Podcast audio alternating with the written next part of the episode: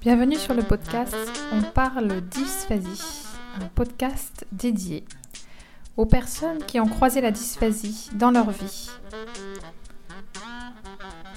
Le principe est simple. Un invité vient échanger et témoigner sur son expérience de la dysphasie. Cela peut être un parent d'enfant dysphasique ou un adulte dysphasique. L'objectif, partager son expérience et nous donner ses astuces et conseils.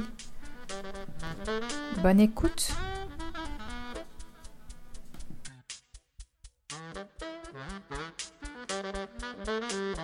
Bonjour et bienvenue. Aujourd'hui, je reçois Sonia, la maman d'un petit Robin qui a 10 ans et qui est dysphasique et qui va nous parler de son parcours et de son expérience de la dysphasie.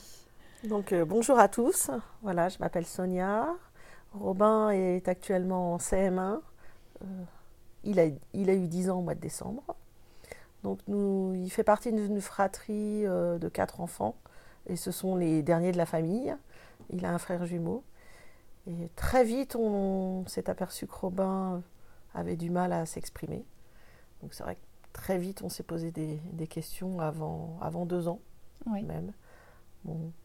À l'opposé de son frère qui a été très précoce sur euh, le langage oral. Très tôt, il a parlé. Donc c'était vraiment l'opposé. Il y avait un contraste. Et petit à petit, oui, en se rapprochant, un an et demi, deux ans, on s'est posé des questions. Tiens, il ne parle pas, c'est compliqué. Il allait vers les gens, mais euh, on le prenait pour quelqu'un de très timide. D'accord. Euh, les changements, c'est vrai qu'il était, euh, il se renfermait un peu, assez timide. Donc on disait, bah, il est timide. Bon, après, comme ça ne s'est pas amélioré au fil du temps, mm. juste avant la dernière année de rentrer en maternelle, euh, le langage n'était pas du tout là. Euh, donc, on a commencé à consulter. On n'a pas eu trop de réponses. On nous a dit qu'il fallait être patient, attendre. Mais nous, en tant que parents, ben, on, on sentait qu'il y avait quelque chose qui n'allait pas. On a lu plein de choses. Mon mari étant dans le médical, avec Internet, on a quand même lu énormément de choses. Mm. Et c'est vrai que quand on a cherché des publications, un petit peu en France, beaucoup au Québec en fin de compte, parce qu'au Québec, ils publient énormément sur ça. Ils ont aussi euh, un diagnostic, euh, je dirais pas plus précoce, mais une prise en charge plus précoce. C'est-à-dire que même si c'est seulement un retard de langage et pas une dysphasie, l'enfant a quand même le droit à être pris en charge, à une rééducation très tôt. Dès deux ans, on peut aller voir un orthophoniste. En France, à deux ans, aller voir un orthophoniste, c'est super compliqué. Donc on a consulté un petit peu partout, parce qu'au début, ben, à la recherche d'un spécialiste, on a même été jusqu'à Amiens, ah, parce qu'à Paris, on n'avait rien. À Paris, il n'y avait rien. En fait, à Paris, on a été aiguillé sur un neuropédiatre qui est parti à la retraite à Debré. Et on n'a pas eu de suivi de dossier. On a été bah, dans, la nature. Euh, Robin a aussi des problèmes d'endormissement très importants. Donc euh, il prend de la mélatonine euh, sous prescription médicale parce que c'est une dose importante. Donc c'est lui qui nous l'avait prescrit, mais on n'avait pas de suivi. Donc frapper quelque part, c'était compliqué. on a voulu aller à la salle pétrière mais comme on fait partie du 95, on ne pouvait pas aller dans cet hôpital. Donc, des pieds et des mains, on a été à Amiens, on nous a fait des, examens, euh, mais on n'a pas été euh, orienté vers le centre trouble du langage d'Amiens. Donc, on est resté un petit peu sur, sur notre faim. On nous a dit d'être patient, que oui, euh, notre petit garçon avait peut-être quelque chose, mais qu'il était mignon. Donc... ah bah s'il est mignon, ça va. On pouvait faire, lui faire tout. T'es allé jusqu'à Amiens pour, euh, qu'on te dise qu'il était mignon Tous les examens de la Terre, hein, parce qu'il a aussi une sensibilité à la douleur un petit peu spéciale. D'accord. Donc on lui a fait plein d'examens. Il Ça se passait toujours très bien. Il n'y avait toujours pas, euh, toujours pas le mot dysphasie Non. il y avait pas Oui, alors il a commencé à parler, mais c'était des petits mots incompréhensibles. Mm. Euh, c'est vrai qu'au départ, quand il était petit, les colères, on en a eu beaucoup quand même. Euh, ben, la gestion de stress, les frustrations, il, les frustrations il n'arrivait pas à se faire comprendre. Mm. Euh, c'était un petit peu compliqué. Bon, il est rentré à l'école à 3 ans. Euh, on est tombé en maternelle sur une institutrice adorable qui jouait beaucoup avec le regard parce qu'elle avait compris que Robin, c'était c'était avec ça qu'on pouvait, qu'on pouvait aller le chercher et Mm. puis le rassurer aussi. Mm. Donc, elle l'a eu en charge pendant deux ans. Ça s'est super bien passé. J'ai plein de choses que je n'ai pas su en tant que maman, et je dirais ben, heureusement aussi. Euh, il y a des choses, des crises qu'elle m'a jamais parlé et qu'elle a gérées toute seule. Mm. Et ça, c'est- ça c'est bien aussi d'avoir euh, euh, ce regard et puis cette compréhension vis-à-vis du système scolaire. Mm. Euh, je fais le parallèle entre cette année. Cette année, il est en CM1. Je dirais ça se passe bien, mais moins bien que l'année dernière parce que il a une maîtresse un petit peu différente. Au lieu de le contourner un peu, euh, elle l'affronte. D'accord. Alors, affronter Robin, c'est compliqué. euh, ben, entre guillemets, un peu têtu. Et puis, l'affronter, il n'arrive pas à comprendre. Il est Quand il frustré. est face à une difficulté, voilà. euh, bon, il se braque après. il se braque, Oui. euh, il se fâche. D'accord. Il se fâche. Donc voilà, il dit des mots des fois pas très gentils. Ouais. Et c'est pas sur tous les exercices qu'il le fait. Ouais. C'est principalement sur les exercices de conjugaison. Parce que la Mm. conjugaison, il est un petit peu en retard. C'est Oui. hyper compliqué pour un dysphasique. Et la maîtresse, ben, elle veut qu'il fasse des progrès sur le troisième groupe. Mais elle n'a pas compris que ben, fallait le laisser tranquille. Mais, mais elle insiste un peu. Donc, la VS aussi insiste. Mm. Et euh, chaque fois, il y a quelque chose qui ne va pas. Elle me harponne, elle me le dit. Je- et Mm. des fois, j'ai envie de lui dire il y a des choses positives aujourd'hui, euh, il y a des choses qu'il a fait bien. Et je vais chercher euh, Robin trois fois par semaine, les autres fois, c'est papa. Et elle n'interpelle jamais mon mari. Ah.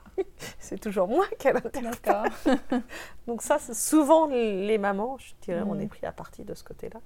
Ouais. Et c'est vrai que c'est bien aussi des fois de pas tout savoir ce qui se passe à l'école Ouais. et pas, euh, pas faire des situations comme ça parce que l'enfant s'en rend compte. Elle me parle pour me dire euh, ça, ça n'a pas été. À chaque fois, elle ne Mm. va pas venir me voir en disant aujourd'hui en mathématiques, il a super réussi son exercice, elle ne Mm. me le dira jamais. Mm. Donc c'est vrai qu'au niveau valorisation, hein, image de lui, euh, ça lui rappelle ses frustrations. C'est super compliqué à, à gérer. Ouais. Et en maternelle, c'est vrai que pendant deux ans, ben, il a eu une maîtresse euh, super de ce côté-là. Même en grande section, hein, j'ai pas toujours tout su et je trouve que c'est vraiment très bien. Après, on a eu le- la galère de trouver une orthophoniste. Donc, mon fils aîné avait été suivi quand il était petit. Maintenant, il a 18 ans. Pour des soucis d'articulation. Mm. Donc, on, on connaissait une orthophoniste. Donc, j'ai vraiment insisté pour qu'elle le prenne. Il avait, euh, il était en moyenne section. Il allait avoir 4 ans, quoi. Et bon, elle l'a pris, mais comme elle n'était pas spécialisée sur la dysphasie, bon, deux fois par semaine quand même. Ouais. Mais au bout d'un an et demi, elle m'a dit ça serait peut-être bien de trouver quelqu'un d'autre. quelqu'un d'elle-même, c'est elle qui a dit Voilà. D'accord. Et euh, elle nous a ori- orientés vers euh, Garches, l'hôpital de Garches, qui est Ah dans le oui, d'accord. 92. Effectivement. Voilà, on fait partie de l'hôpital de Garches en tant que 95. D'accord. Il y a le centre référence du trouble du langage. Il gère le 95, 78, euh, je crois 77, euh, 92. D'accord. Donc c'est vrai qu'on y va, c'est un petit peu loin. Oui. Bon, après, ce qui est bien, c'est qu'on a eu un neuropédiatre. Mais je veux dire, tout ce qui est euh, rééducation, elle n'a pas aidé à trouver quelqu'un. On s'est débrouillé par nous-mêmes. Oui. Donc j'ai pris le bottin. Et tous les jours, je téléphonais à toutes les orthophonistes de la Terre. Et comment tu savais euh, Ouais. si, si les orth- tu demandais directement à la personne à l'orthophoniste si elle connaissait la dysphasie Non, si- après, euh, un moment, par l'association Dysphasie, Mm. J'ai eu quelques contacts euh, d'orthophonistes, mais Mm. c'est vrai que les orthophonistes changent aussi, c'est pas toujours évident. Mm. Bon, je suis, je suis tombée sur quelqu'un qui était spécialisé sur la dysphasie, Mm. mais bon, je dirais, j'ai eu de la chance de la trouver et bon, en insistant fortement, euh, bon, elle a accepté de voir Robin, donc il a été pris en charge avec elle à partir de la grande section. Et au début, ben, c'est, il a fait quatre fois par semaine de la Ah rééducation avec elle pendant grande section CP, CP, CE2. Pendant cinq ans, Ah il avait quatre rééducations, quatre fois par semaine. Et au niveau logistique, c'est quatre, euh, Non, au, début, c'est par mo- semaine au début, c'est moi qui faisais le transport. Ouais. Et après, j'ai rencontré une maman qui m'avait dit euh, mais avec ton 100%, tu as le droit de demander un transport. Ah bon? Donc je ne savais pas du tout. Donc c'est vrai Ça, que... c'était par rapport à, au dossier 100%. MDPH ou- Non. Non, Le 100%, vous pouvez demander au- à votre médecin traitant, suivant la pathologie de votre enfant. Il peut faire une demande de dossier à 100%. ok. Donc si c'est accepté par la sécurité sociale, les consultations par rapport aux troubles, aux soucis de santé de votre enfant Hmm, sont pris à 100%. hmm. Et c'est surtout qu'il a le droit à un transport. Donc un taxi peut l'emmener. moi, je l'ai fait à partir du CP. Et c'est vrai que ça m'a soulagée parce que bon, je travaille à 80%. Oui. Et je veux dire, quand je l'emmenais, je faisais rien de ma journée. Je rentrais pour une demi-heure. À la rigueur, on étend le linge et on va chercher. Ça y est, c'est l'heure de Mm. l'école. Euh, nous, on habitait euh, Sarcelles à côté des Coins. L'orthophoniste est à Saint-Gratien. Mm. Donc, euh, je je mettais une demi-heure, trois quarts d'heure pour y aller en voiture, une demi-heure de séance, une demi-heure, trois quarts d'heure pour aller le Mm. Ah reconduire à l'école. Ouais. Donc, c'est vrai que tout ça, ça prend du temps. quoi. Bah oui. Et euh, au début, ça a été un petit peu compliqué pour le taxi, j'avoue. Mm. Mais euh, bah, ça leur donne aussi quand même de l'autonomie. Hmm, Ça fait souffler les parents et mine de Mm. rien, ça c'est vachement important. Parce que sur du long terme, il faut gérer l'école, les devoirs, l'évolution, je dirais, de votre enfant. Au niveau aussi sensibilité, caractère.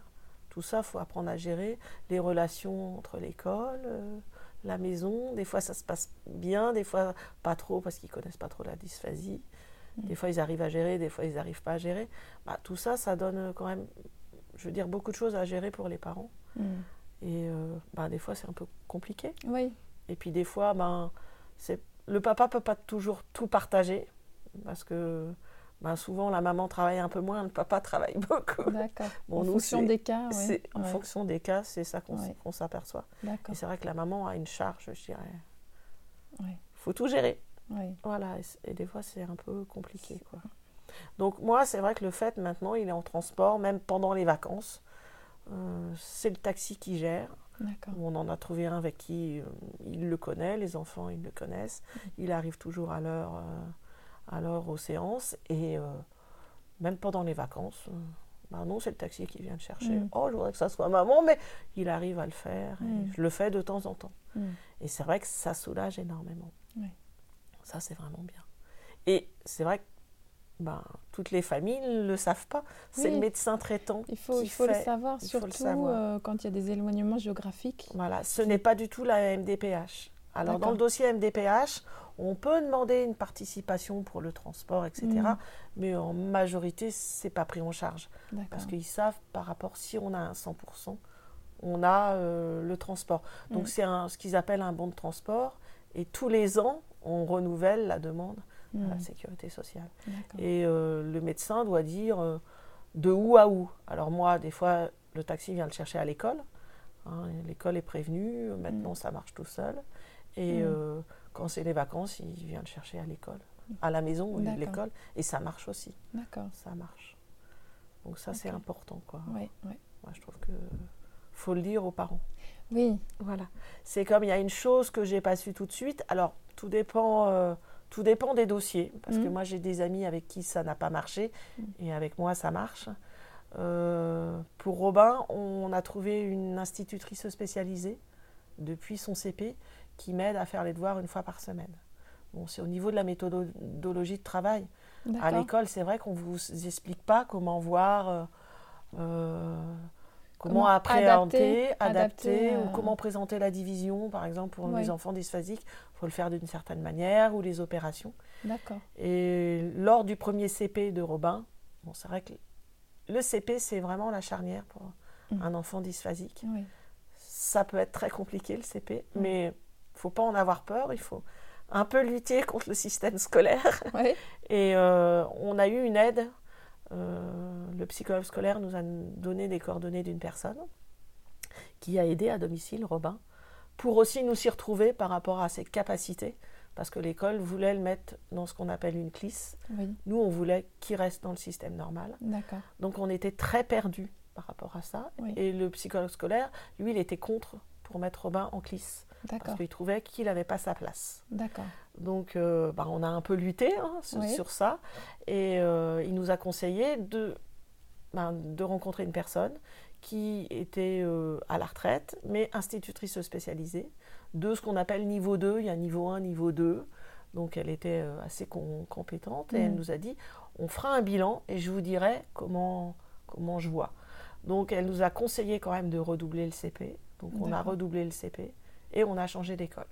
D'accord. Parce que, bon, Bon, effectivement, compliqué. c'est l'organisation. voilà. Et après, bon, il était dans un autre environnement euh, nouveau et son deuxième CT, ça s'est très bien Ça s'est passé. très bien passé. Voilà. D'accord. Sans AVS, parce que le fait d'avoir changé d'école, on a perdu l'AVS et Ah, le fait d'en redemander une, Ça a pris mis du temps. Voilà, Ouais. 6 à 8 mois. Oui. Et euh, bah, malgré qu'il n'avait pas d'AVS, euh, le deuxième CP s'est bien passé. Quoi. D'accord. Donc euh, il y a tout ça en- à prendre en charge. Euh, donc vis-à-vis du, euh, du CESU, donc cette personne, on la paye en CESU. Oui. Vis-à-vis du CESU, vous pouvez faire une demande. Vous, vous donnez la copie du dossier MDPH. Et si vous avez l'AEH, vous demandez une, une réduction des cotisations sociales. D'accord. Et moi, ça fait deux ans que ça marche. Donc j'ai une petite réduction. Mais tout le monde ne le sait pas en fait. Le. CESU va pas vous le dire.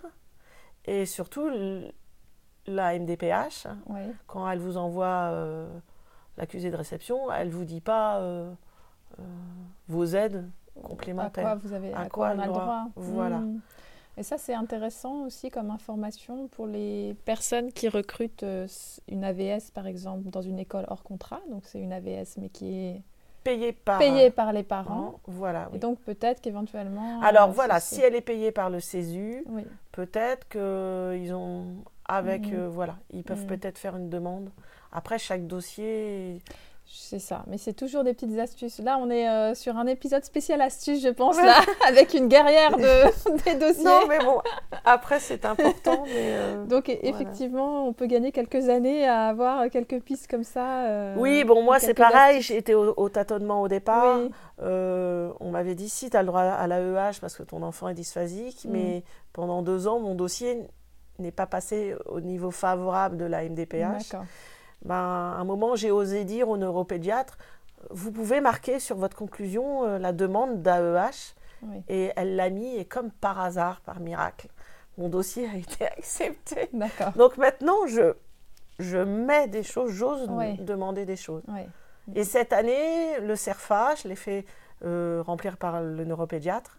Et j'ai trouvé qu'il y avait des choses qui n'étaient pas du tout concordants.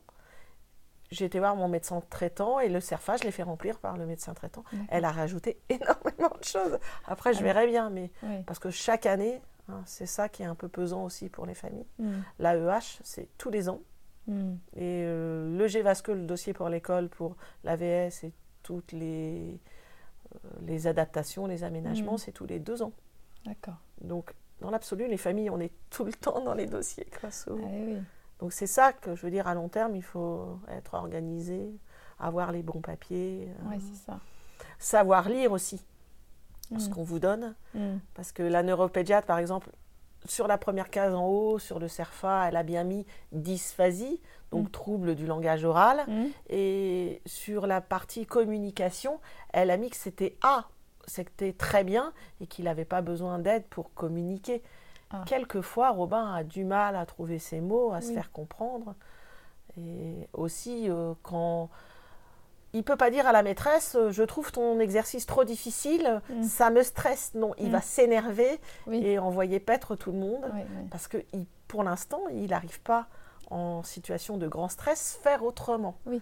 Mais Et à exprimer que sa difficulté est particulière, elle est liée à la dysphasie, et donc voilà, qu'il aurait besoin d'une autre manière Voilà. pour comprendre, une autre pédagogie ou une autre manière d'expliquer pour mieux comprendre.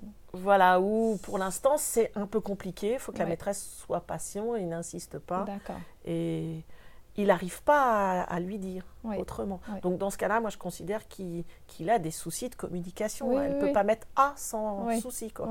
Quand j'ai vu ça, je me suis dit non, Ouais. le dossier MDPH, là ils vont pas Ils vont comprendre. pas. Ouais, oui, c'est pas cohérent. euh, Voilà, c'est pas cohérent. Mais c'est vrai Ouais. qu'en tant que parent, euh, il faut tout lire en détail avant d'envoyer, avant, entre guillemets, de s'en servir. Et surtout, si on n'est pas d'accord avec le compte-rendu du médecin, Hmm. demander une explication.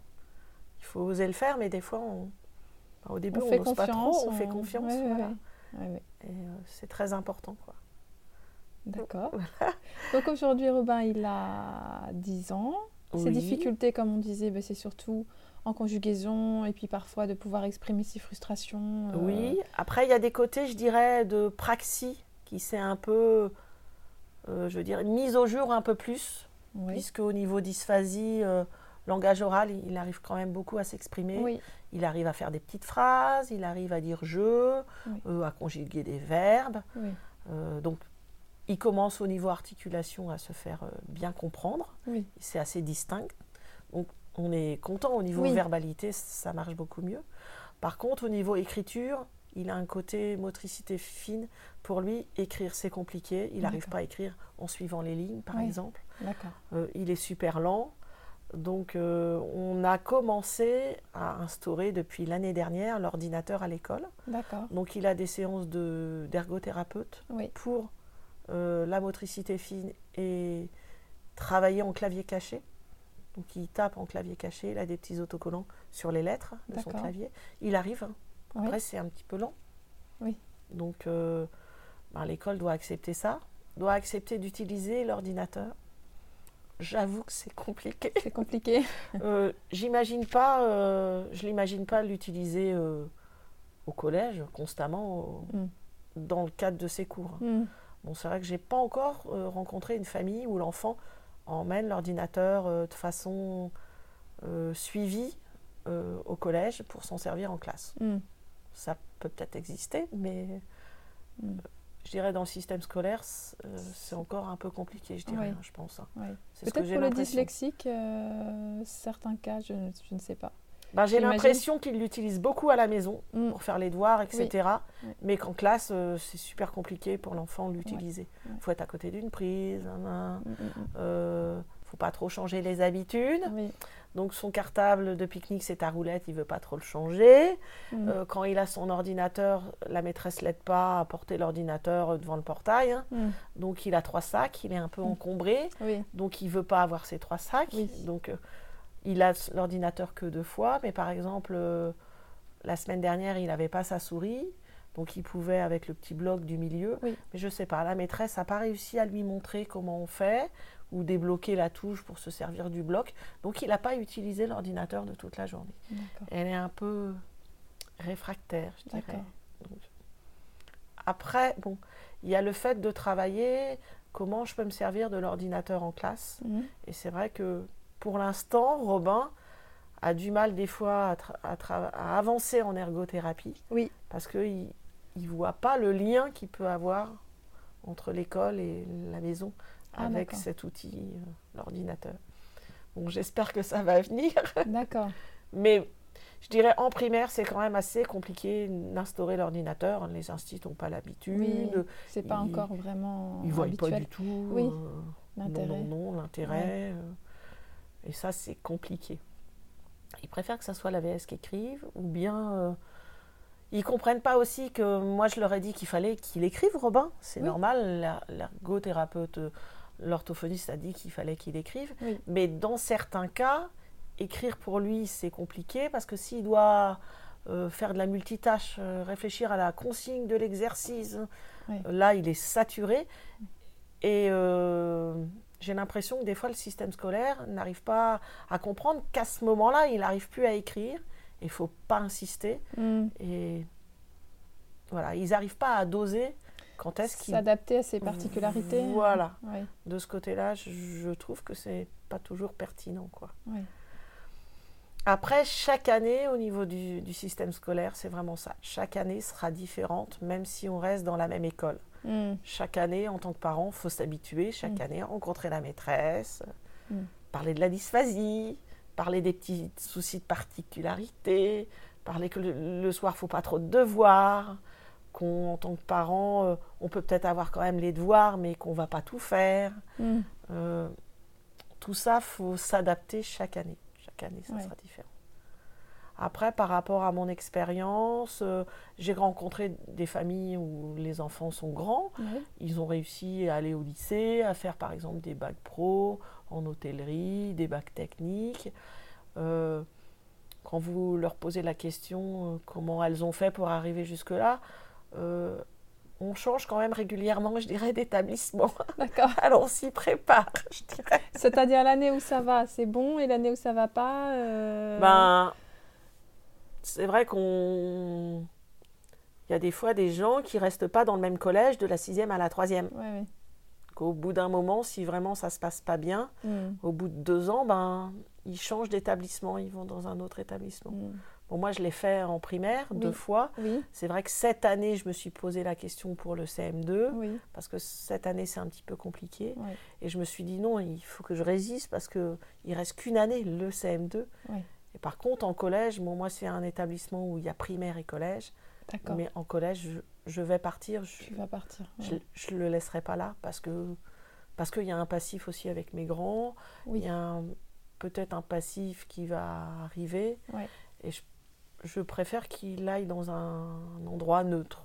D'accord. Et Voilà. alors justement, quand tu es dans cette phase-là de te dire, j'anticipe, je me dis que pour l'année prochaine ou dans deux ans, je préfère changer d'établissement, comment tu fais pour euh, identifier euh, dans quel établissement il serait le mieux? C'est compliqué. Ça, c'est très compliqué. Donc, nous, on a fait le choix de, de retourner. euh, je dirais, j'ai la chance que Noé, son frère jumeau, Hmm. euh, n'a pas redoublé. Donc, il a une classe d'avance. D'accord. Donc, l'année prochaine, il va en sixième. Ouais. Donc, lui, il va tester, je dirais. Il est dysorthographique, il va tester. Donc, euh, on- en primaire, on les a mis dans, dans un établissement qu'on a quitté pour aller euh, dans un autre. Et il va revenir au collège dans cet établissement-là. D'accord. Et euh, si ça marche pas du tout, ben, il ira en public euh, après.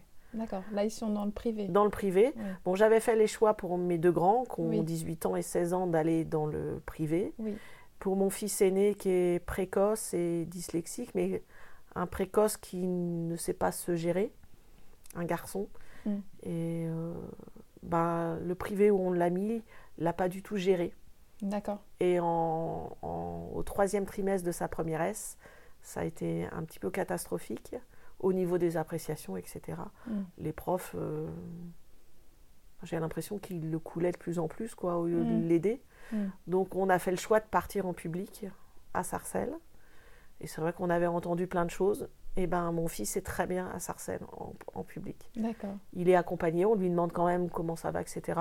On lui fait pas de cadeau s'il arrive en retard le matin Hmm. que nous, en, privé, on était un petit peu loin. S'il arrivait cinq minutes en retard, ben, c'était pas grave. Là, Mm. les profs, ils font pas de cadeaux. Hmm. L'élève à trois minutes de retard, il est viré du cours. Donc, je veux dire, malgré que c'est Sarcelles, on a entendu plein de choses, mais il est géré correctement. Il se sent bien, ça se passe bien. Donc, je me dis qu'en fin de compte, euh, Il n'y a pas de règle. il n'y a pas de règle. Après, je dirais, oui, peut-être quand même que en public, ils arrivent des fois à être euh, un peu plus ouverts, conciliants Mm. par rapport à certains enfants. Parce Mm. qu'ils ont tellement d'enfants, je dirais, de choses à gérer, des enfants difficiles, ils connaissent, Hmm. que quelquefois, euh, un enfant difficile et bien accompagné par les parents et les éducateurs, ben, ils en profitent d'un certain côté. Hmm. Et quelquefois, c'est peut-être un peu plus ouvert, je dirais Hmm. c'est ça commence à être un peu mon, mon sentiment quoi je dire. après oui il faut pas avoir peur moi je dis que quand ça se passe vraiment mal ben, il faut changer d'environnement aussi pour votre enfant Hmm. c'est ce que je pense on peut pas le laisser pendant 2-3 ans si vraiment ça se passe vraiment mal et que c'est une souffrance pour l'enfant Mm. au bout de deux ans essayez de trouver un autre établissement quoi. Hmm. même si c'est compliqué Hmm. Eh parce que c'est pas toujours facile quoi après, le public, ils sont obligés de nous accepter. Après, il faut voir comment ça se passe. hein. Des fois, ça se passe bien et des fois, Mm. ça se passe. euh, Je pense qu'aussi, il y a les personnes qu'on rencontre en face de nous. Quoi. Et, euh, Des fois, ils sont très avenants et ça se passe très bien. Voilà. Après, il faut que les parents. euh, Moi, j'essaye d'avoir un projet euh, en accord avec Robin. Je ne peux pas dire plus tard il fera ça ou il fera ça. Je ne sais pas ce qu'il fera. D'accord. Mais pour l'instant, j'essaye de ne pas lui fermer des portes. Ouais. Alors, c'est mon choix personnel, hein, Hmm. par rapport à son cas aussi personnel. Alors, moi, j'ai, j'ai le souhait pour l'instant de le laisser dans une classe euh, normale, traditionnelle. Oui. Il a le droit à une AVS 10 heures par semaine. Oui. Voilà, le reste du temps, il se gère euh, tout seul euh, avec la, la maîtresse. Oui. Et euh, j'ai préféré pour l'instant le laisser dans le système normal Oui. pour lui je veux dire, c'est mon sentiment personnel, pour qu'il ait, il n'y a aucune porte qui se ferme. D'accord. Après, je vais essayer jusqu'à la troisième, pour après qu'il ait le choix de faire ce qu'il a envie aussi. Mm. Parce que c'est vrai que les, les, Ulysses, je pense que c'est très bien dans certains cas, mm. mais on, en tant que parent, on ne choisit pas notre Ulysse, on fait mm. une demande, et c'est la MDPH qui vous dit votre enfant va à tel endroit. Et c'est vrai qu'on entend tellement de choses différentes. Il y a des Ulysses avec qui ça marche très bien, et des Ulysses avec lesquels ça ne marche pas très bien. Donc c'est vrai que c'est pas toujours facile de se dire euh, est-ce que je fais le bon choix ou pas. moi, c'est mon sentiment. Je trouve que je préfère euh, ce qu'ils disent une école inclusive maintenant. Après, je dis que tout le monde doit vivre ensemble, hein.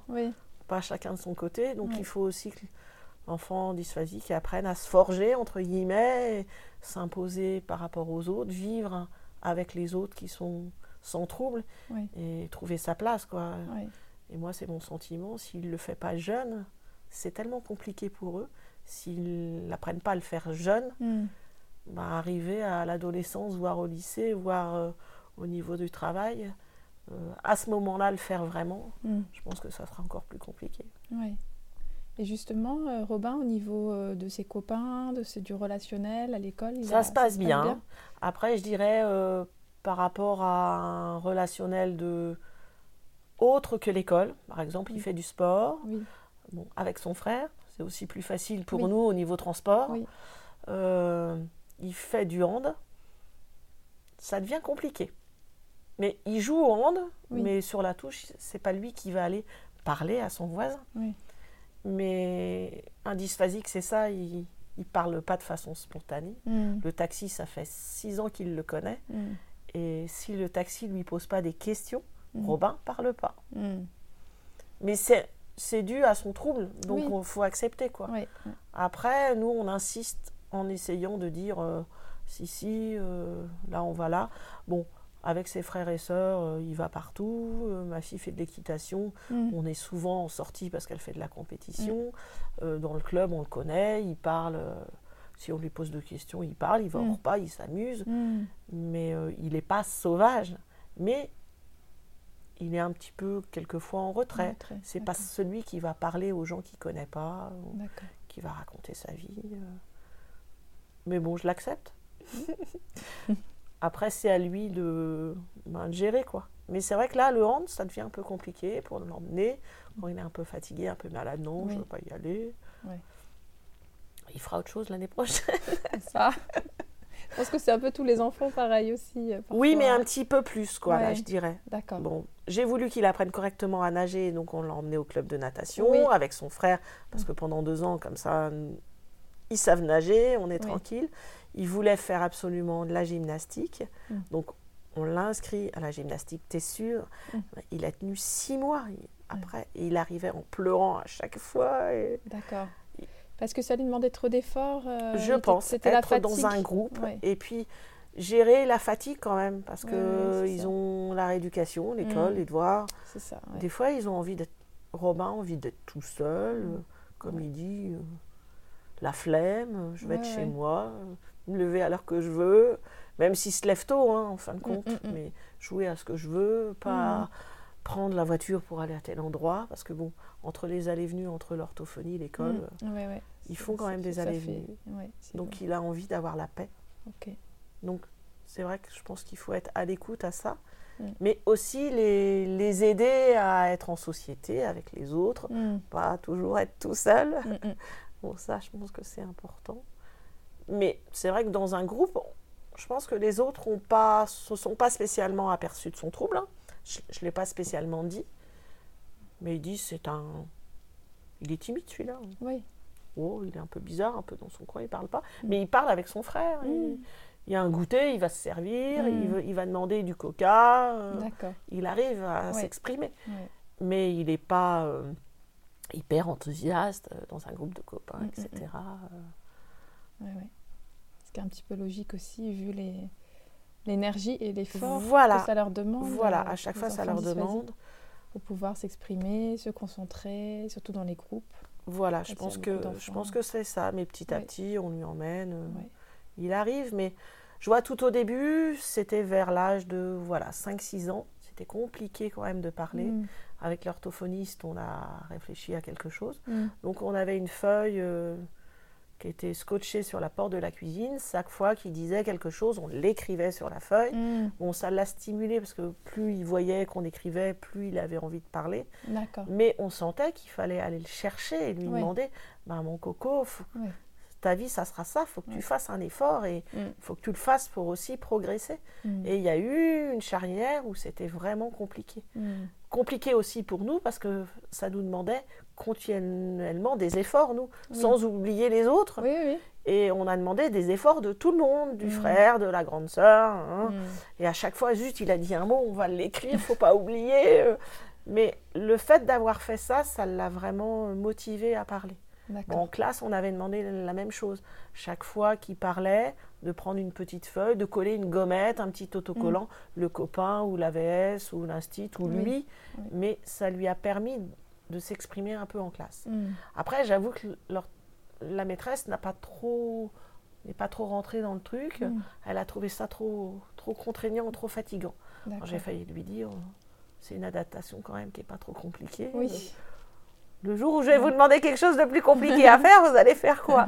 Ouais, genre, il avait une instit où la récompense pour elle, euh, fallait pas récompenser un enfant. Mais c'est vrai que les dysphasiques, je trouve, ils ont besoin qu'on leur dise c'est bien, les stimule. continue. Ouais. Eux, ça les stimule, c'est pas le fait de, entre guillemets, trop les gâter, trop Non. leur dire. Mm, mm. Ils ont besoin vraiment de ça. Mm, mm, mm. Donc c'est vrai que ça, c'est qu'on. Il faut gérer, Mm. mais c'est vrai qu'au départ, je veux dire, la petite marche pour qu'ils parlent vraiment, euh, ça demande énormément d'énergie pour les Ouais. parents. Et, Ouais. et des fois, on est épuisé à lui demander de parler et de faire, quoi.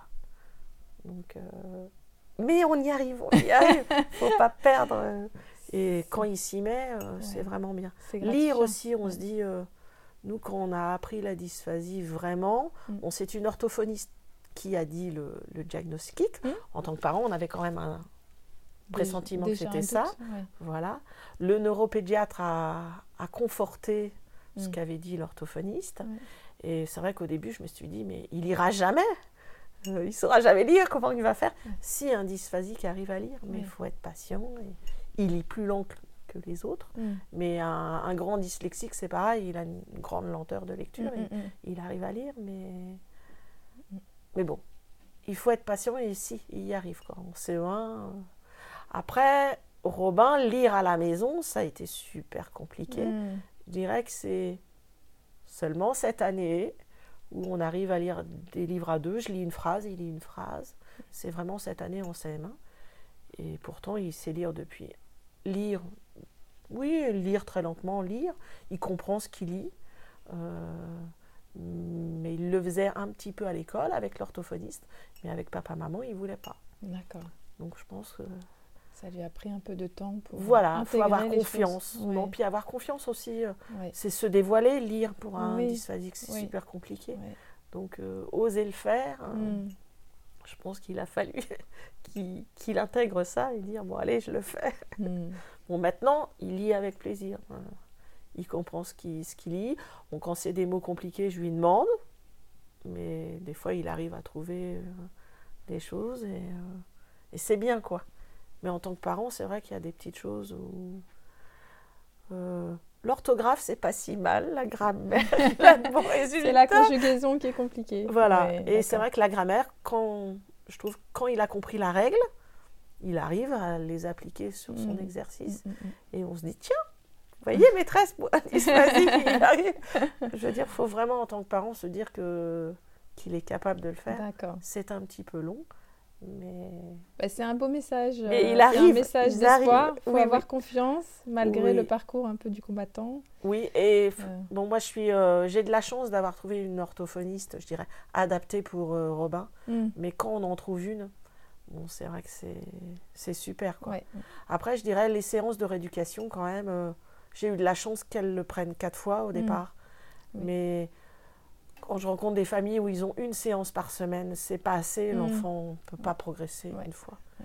Je pense que l'idéal, ça serait trois fois pour euh, un dysphasique au début, Mm, ouais. parce qu'ils ont tellement de choses à gérer que vraiment, euh, trois fois, c'est le minimum. Puis après, ben, on diminue suivant les progrès. Des fois, ça sera deux. Des fois, il fera peut-être une pause hein, quand il sera collège. Mais c'est vrai qu'on rencontre quand même des dysphasiques où ils sont au lycée, ils font encore de la rééducation. Quoi. Ouais. Je veux dire, ça fait partie un petit peu. Après, ils font des pauses. Et des fois, en tant qu'adultes, ils retournent voir l'orthophoniste parce qu'ils en ont besoin. Ouais. Mais je veux dire, ça fait partie de leur, euh, leur De- personne. Ouais. Moi, je dis. et- Bon, là, c'est vrai qu'il y a eu des moments où, des fois, Robin, il en a marre. Mais je lui dis qu'il n'a pas le choix. Donc, euh, il a la psychomotricité une fois par semaine, Ah oui. trois fois par semaine euh, d'orthophonie, une aide aux devoirs une fois par semaine et euh, L'ergothérapeute. mais une fois tous les 15 jours. D'accord. L'ergothérapeute, j'ai de la chance, elle vient à la maison. On a trouvé quelqu'un qui, se- qui se dérange à domicile. D'accord. Bah, il est content, il n'a pas de transport. je l'emmène un peu en retard à l'école. Mm. Bon, moi, j'ai fait le choix de le faire, ces séances, pendant, pendant les heures le midi. Hein, donc, il rate la fin, des fois, de Mm. la matinée. Bon, il mange son pique-nique euh, Mm. dans le taxi, juste avant de partir à l'école ou juste avant de partir de chez l'orthophoniste. Il gère, Ouais. même si au début, ça a été un peu compliqué. Euh, L'école m'avait proposé de réchauffer les plats, mais ça a mis un mois cette année pour partir, pour que la maîtresse comprenne qu'il avait un pique-nique à réchauffer. Voilà, ça dépend des personnes. Il y a pers- personnes, ça roule, d'autres, c'est un peu com- compliqué. Mm. Donc, style, par exemple, Robin n'a pas osé dire qu'il fallait qu'il réchauffe son plat. Ah oui. Donc, il mangeait froid ou il mangeait pas. euh, D'accord. parce qu'il n'arrivait pas à, s'exprimer sur ça. Donc, on me disait, mais il, il nous le dit pas. Je dis, oui, mais c'est tellement compliqué pour lui d'oser demander quelque chose. quoi. Ça. Ils ont du mal encore à prendre, Mm, mm, euh, les, gens, de savoir euh, la difficulté de ce, de ce que c'est. mm. Alors moi, je, je suis musicienne et j'ai trouvé un, petit moyen. Au départ, je, disais aux, gens ou à l'institut ou aux personnes qui ne connaissaient pas la dysphasie, euh, votre enfant parle anglais constamment et il se trouve dans un pays où il ne comprend pas la langue. Et j'ai trouvé un autre moyen que je trouve que ça leur parle encore plus. Je leur dis, vous allez à l'opéra, vous, vous entendez, vous voyez un opéra en français Mm. c'est votre langue, Mm. mais malgré ça, vous comprenez pas toujours euh, Mm. ce que chante le, le chanteur. Vous êtes obligé de regarder le petit écran pour comprendre l'histoire Ouais. ou, ou les paroles. Et je leur dis, mais Robin est continuellement dans cette situation. Alors imaginez l'énergie que ça demande. Des fois, pour un exercice compliqué, il en a marre. Euh, ou la récitation qu'il ne comprend pas, euh, la retenir, c'est compliqué. Mm. Ou en fin de journée, ou en fin de semaine, le vendredi, c'est compliqué pour lui. Donc, et je trouve que dans certains cas, ça leur parle Ça encore leur mieux. parle, ouais, Parce qu'ils se disent, mince, c'est quand même du français. ouais. Mais c'est vrai que l'opéra en français, euh, bah, je comprends pas. Donc, c'est une image que j'ai un petit peu changée. bien. Et je trouve que ça fonctionne bien, quoi. C'est une belle image. Voilà. Dysphasique, spectateur d'opéra. Mais c'est vrai que Ouais. ont du mal vraiment à comprendre. euh, Oui, Et je trouve que l'énergie que ça peut demander. c'est ça. Après, C'est pour euh, ça qu'on appelle ça un handicap invisible. Voilà. D'où l'intérêt de bien expliquer euh, ce que. ce que voilà. Et je trouve qu'ils n'ont pas encore euh, la relation. Ils croient que c'est pareil qu'une dyslexie. Mm. Bon, je lance pas du tout la pierre aux, aux gens qui sont dyslexiques, mais euh, je vois son frère jumeau est dysorthographique, même s'il a quand même des soucis hein, pour, Mm. euh, pour bien séparer les mots où il faut. Oui. Pour certains orthographes, bon, il fait beaucoup de progrès. Mais c'est quand même moins lourd à gérer qu'une dysphasie, Mm. parce que la dysphasie a une répercussion sur tout. Euh, même les maths au départ. Bon, moi, je suis tombée sur une orthophoniste qui fait la logico-mathématique, donc elle a quand même travaillé un petit peu sur la logico-mathématique Mm. pour débloquer certaines choses. Mais je veux dire, il y a une répercussion sur tellement tout, Oui. tous les enseignements, qu'au départ, on ne se rend pas compte. On se dit, il a seulement des difficultés pour parler. Mm. Bah, pour, pour comprendre le texte qu'on lui lit, il va y arriver. C'est de la compréhension de lecture. Mm, mm. C'est pas un langage oral. Mais non, on a oublié que Et oui, pour, au départ, euh, je veux dire, euh, on apprend à tous parler. les puis apprentissages. voilà. Et en tant que parent, c'est ça. euh, la départ. compréhension de l'abstraction et donc Voilà. des mathématiques. Voilà. Après, je dirais, moi, Robin, il, il a l'accès à l'humour. Il s'en sert. Parce que quelquefois, la personne qui a en face de lui n'arrive pas à comprendre que par l'humour, il arrive à accéder à certaines choses.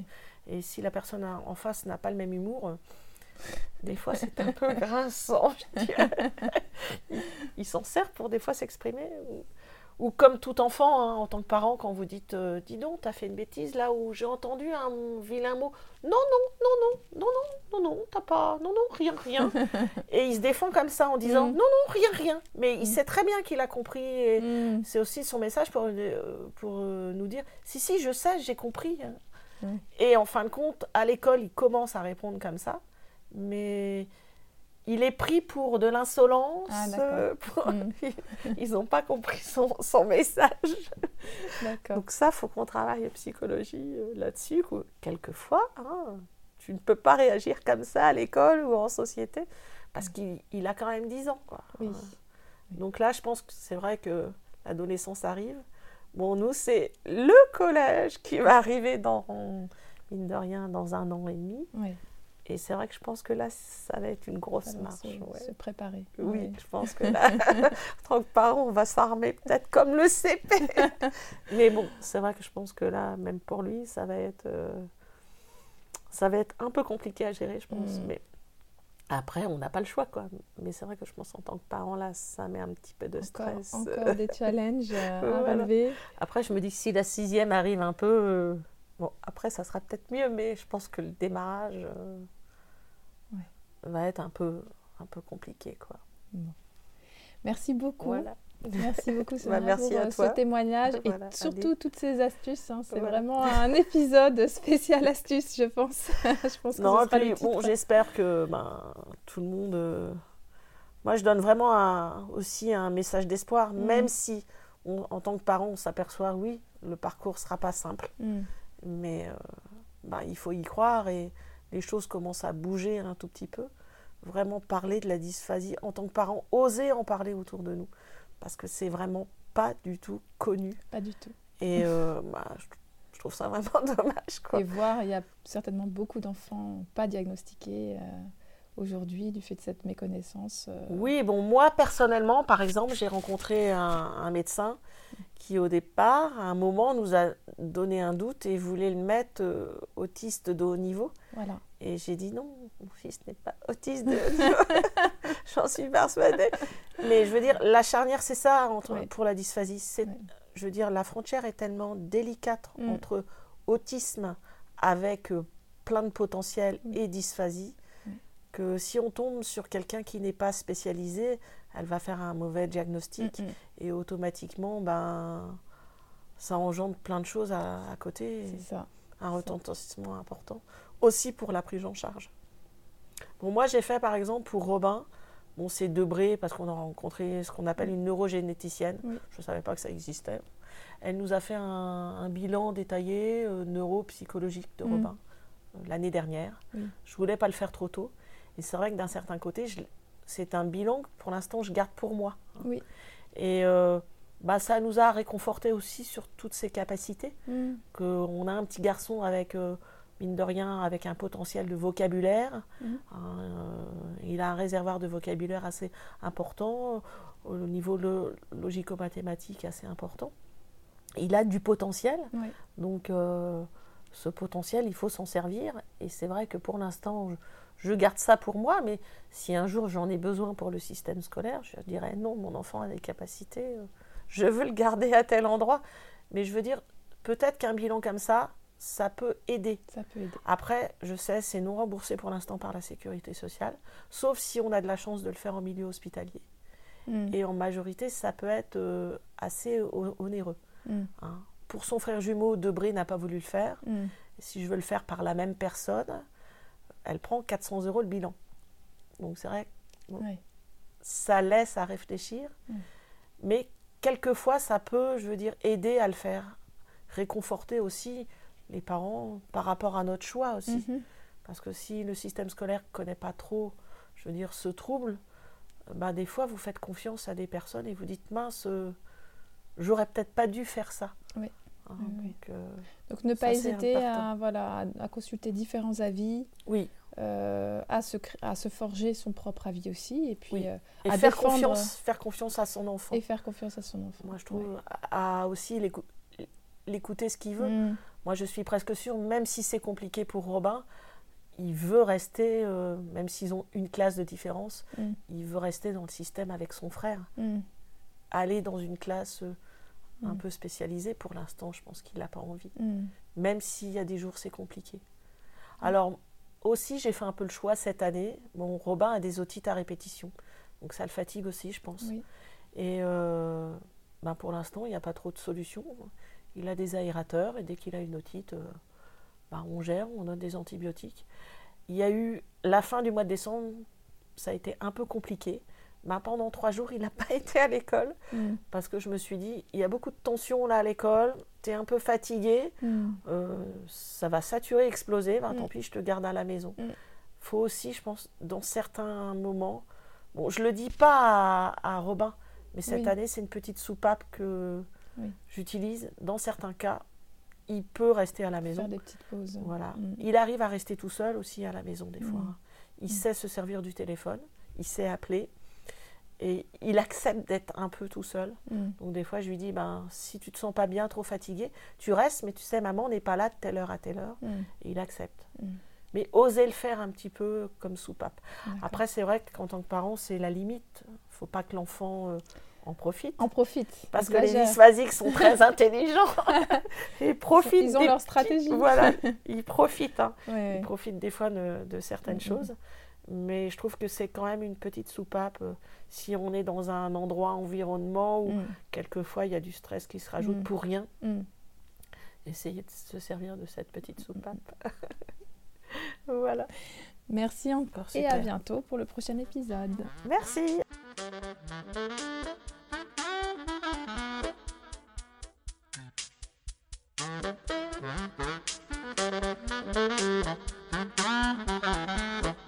Vous trouverez toutes les références évoquées durant cet échange dans le descriptif du podcast.